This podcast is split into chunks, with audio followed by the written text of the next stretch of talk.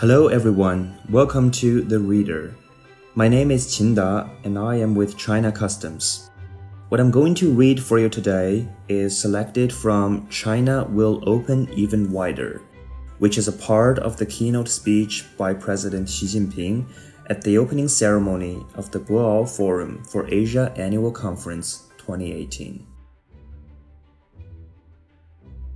Held last October, the 19th CPC National Congress ushered socialism with Chinese characteristics into a new era and drew a blueprint for turning China into a great modern socialist country in all respects. This new era of Chinese socialism marks a new chapter in China's efforts to achieve national rejuvenation and share prosperity with the rest of the world. All ages and generations have their own challenges and missions. China has come a long way, but it has to overcome new challenges on its way ahead. In this new era, the Chinese nation will continue to progress through reform. We will stay committed to advancing reform in all respects and prevail over whatever challenges may lie ahead. We will tackle long standing problems with courage and resolve and break the impediments of vested interests to carry reform through. The Chinese people will continue to take bold steps in breaking new ground to boost development.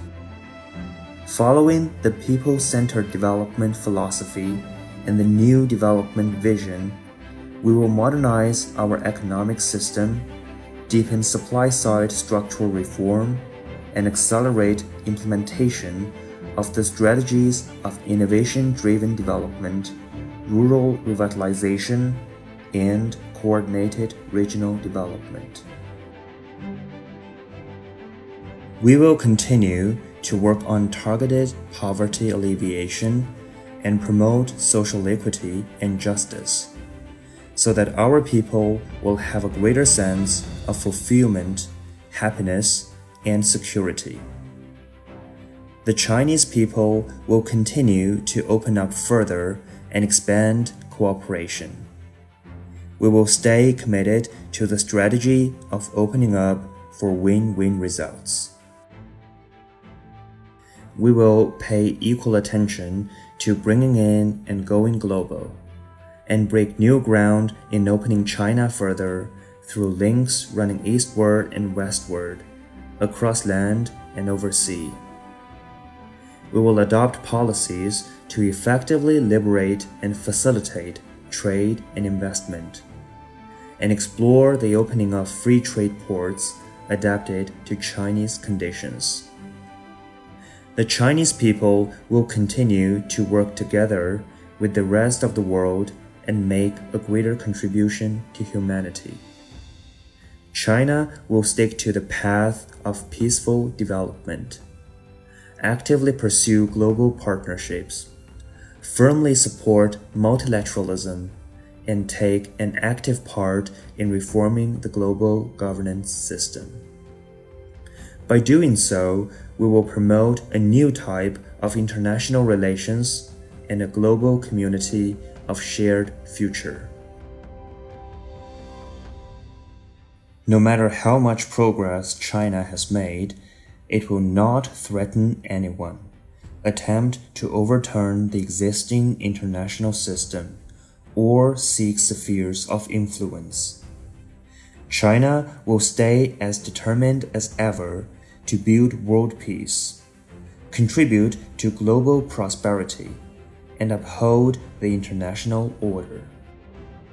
A comprehensive study of world development trajectories shows that economic globalization is an irreversible trend of our times.